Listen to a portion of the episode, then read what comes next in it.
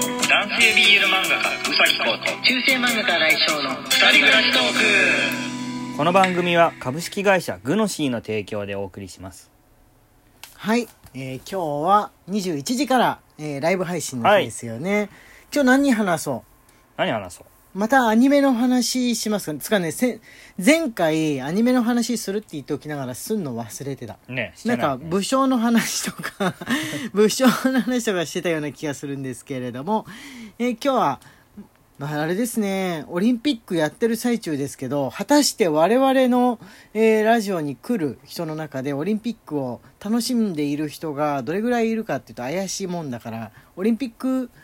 話題はあれですねまず我々がついていけないかもしそうれだないんね、で、うんやっぱここは時期を無視してこうなんか懐かしトークだったりとかそうだねん何かしら、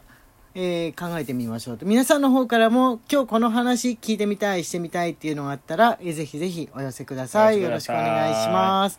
じゃあ、えー配信の方はですねお便りの方読んでってみてもらおうと思いますので、よろしくお願いします迷えるよりお疲れ様の花束。迷えるさんおーありがとうございありがとうございま。ますす須崎先生、ルチル掲載おめでとうございます。発売日に買いに行ったら売り切れ、都合の本屋まで行ったら、都あ、合都会か。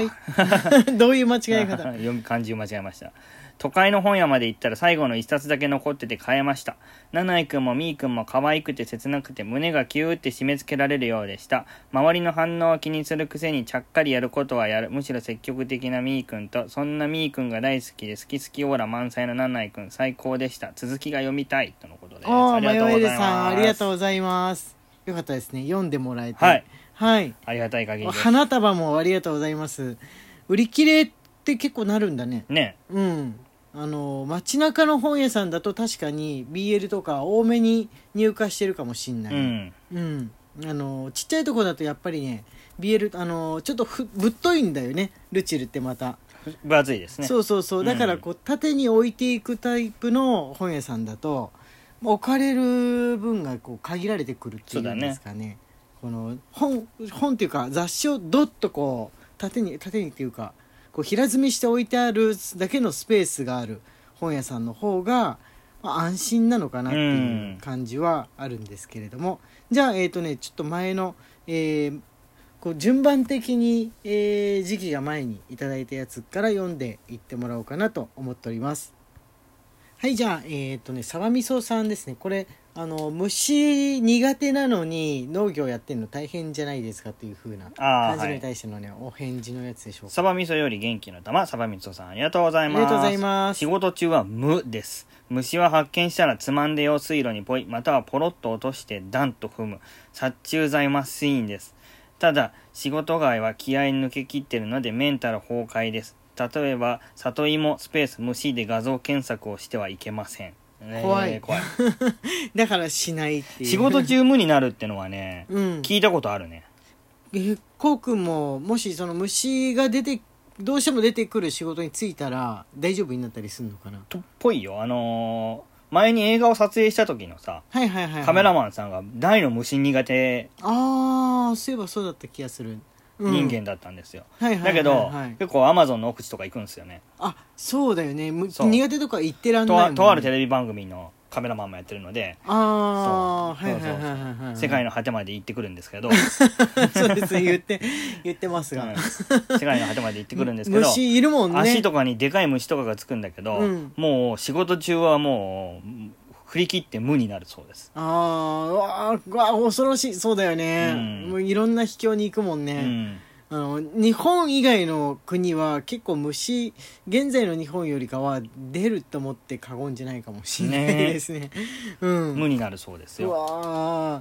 はいじゃあ次こちらお願いしますあこれあれですねあの差し入れのははいい、ゆうこんさんより元気の玉、はい、えー、にゃおにゃおんさんよりおいしい棒をいただいております。ありがとうございます。あこれはねえっ、とね月曜日用だからえーとあこれこれねともちーさんなんですけどここからは指針なんで読まないようにっていうゾーンがあるんではい。上の方だけ読んでくださいともちーより元気の玉、ともちーさんありがとうございます。ありがとうございこますんばんは、お疲れ様です。今日文化社さんに何やら発送しました。無事に届きますように、とのことあでーす。楽しみみですねありがとうございますを待っておりますのでね、ちょっと今指針を黙読しますあ目録すんのそうそうそうそうあのーまあこれ多分その日が過ぎたら別にある意味読んでも大丈夫なんじゃないかなとなるほど思うんですけれどもはい、ああとこれね、えーお届け物のやつですねはいシフォンマイナス1.7より美味しい棒、はいコーヒー日とシフあォりンさんありががとうごとうござざいいまますすこれ昨日読んだのよりも昨日ねマイナス1.8だったと思うんですけど前の日なんで、はいそこからいちあのー 0.1g なるほどさらに減減ったというか、ねっていう感じなんでしょうかねはいじゃあ次こちらお願いします C のみより指ハート指 C ハートのみさんありがとうございますありがとうございます新井先生宇崎先生こんばんは早速ルチルを買って読みましたおーありがとベうござタいま塗すり忘れはここかなというところを見つけました見つけました見つかっがちゃった感想はちゃんと応募はがきでお送りしますね昨日会社の健康診断に行ってきたのですが検査着がいかにも女性用の形と色合いで久々におぞましかったですそれと毎年同じところで受診していて記録もあるはずなのに今回は子宮頸がんの検査は受けられないようですが大丈夫ですか今からでもプラスできますがって毎回聞かれるんですそして子宮がないので検査は不要ですと答えるとさも気の毒そうな顔をされるのがとっても不快です子宮がないことが嬉しいやつもいるんだってのということです、はい、しのみさん、ありがとうございありがとうございま。ますこれね、多分ね、あの、気の毒そうな顔をされるのは、ガンだと思うあのガンガンで、あの摘出した って思われてしまうんじゃないかとね、思うんですよ。この、この流れだと このね。流れだとこの流れで、その、毎年だって記録が残っているわけだから、ある年突然、あの、亡くなりましたって言ったら、それは、あの、聞いちゃいけないことも聞いてしまったといううん、そっちの方に、ね、なるんじゃないかと思いますのででもね俺ねあのがん検診はやっぱりね性別についての問題はあれどした方がねいいと思うんですよ。うあんのみんなやっぱりその性別を変えていく人あのこう性別で不確かな感じの状態の人などは考えることが嫌なものではあると思うんですけれそどうだも、ねあの体が男性の人のまあ精巣がんに関してもそうですがいや嫌なところあるかもしれないんですけれども内臓だと思ってこれは割り切った方がいいんじゃないかとうん思うんですよそそこも内臓の一種、うんあのたまたま入っちゃってる内臓だと思って、うんえーまあ、自動車の部品みたいなもんでしょうか、えーそう思ってやっぱりね検査はした方がいいと思いますだって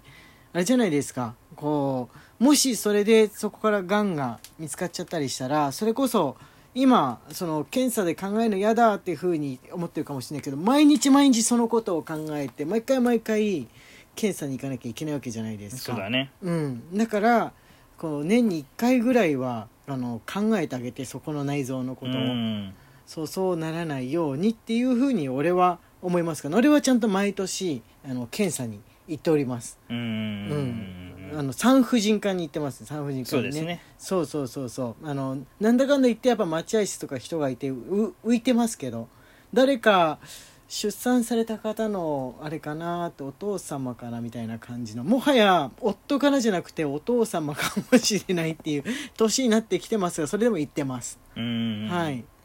はい、じゃあ次こちらの、えーお便りお願いしますリンゴより美味しい棒1リンゴさんありがとうあごりざがというございますます新井先生、宇崎先生、こんにちは。お二人のラジオを知って間もないので、アーカイブを遡り聞いている最中です。おラジオ内でで宇崎先生がねって同意するのがとても可愛くて、聞くたびに、あ、また言ったと反応してしまいます。宇崎先生の口癖なのかなと思ったのですが、新井先生から見て普段の会話からねと言ってらっしゃるのでしょうか。そして新井先生にも口癖があるのでしょうかとのことです。はいありがとうございますこれリ言ンゴっさちんゃってるかも。うん、こうくんは「ね」って言って同意する癖があって俺も可愛いと思ってるところなんだけれどもこれ口癖だと思 う。生徒って前でも使ってるもん。ねあそうだねこうくんね言うところあるねなんかあのき聞き返す時に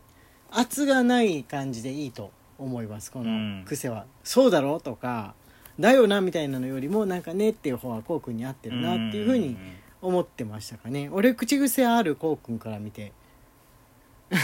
へ一緒に過ぎるとちょっと逆に分かんーないわかんないね。うん、逆に分かんないかもしんないですけ口ど癖らしい口癖はでもないかも。俺あんまりないタイプの人う、ん。うん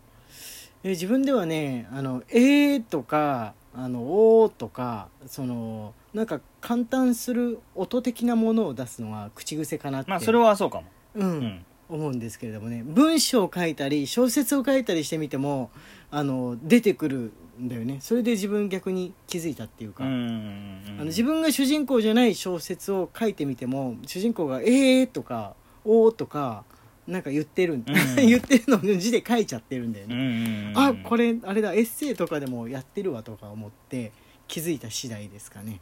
はいじゃあ次こちらこれ木下さんですねはいきなさんよりはいこんばんは毎晩楽しみにしていますはい最近芥川龍之介の「犬と笛」という短編を読みました女性的な優しい容姿の青年が鬼にさらわれた姫を助け出す話でした中性的な美男子が好まれるのは別に最近に限ったことではないんだなと改めて思いましたとのことはでい木下さんありがとうござい木下さんありがとうござまいますす戦前の文学だとむしろなんかある気がするんだけどそうだね、なんか中性的っていうかそのなんて言うんでしょうかねまあ美しいうんうんなんか作家によってあれその美しいの種類が違うのかこの人は女性的な感じのことを指して美しい少年とか美しい青年って言って、この人はこう美丈夫な感じの人を指しているなとか、うんあのこうくんと同じようにこう優等生でこう健康はつらつななんて言うんでしょうねいいいい子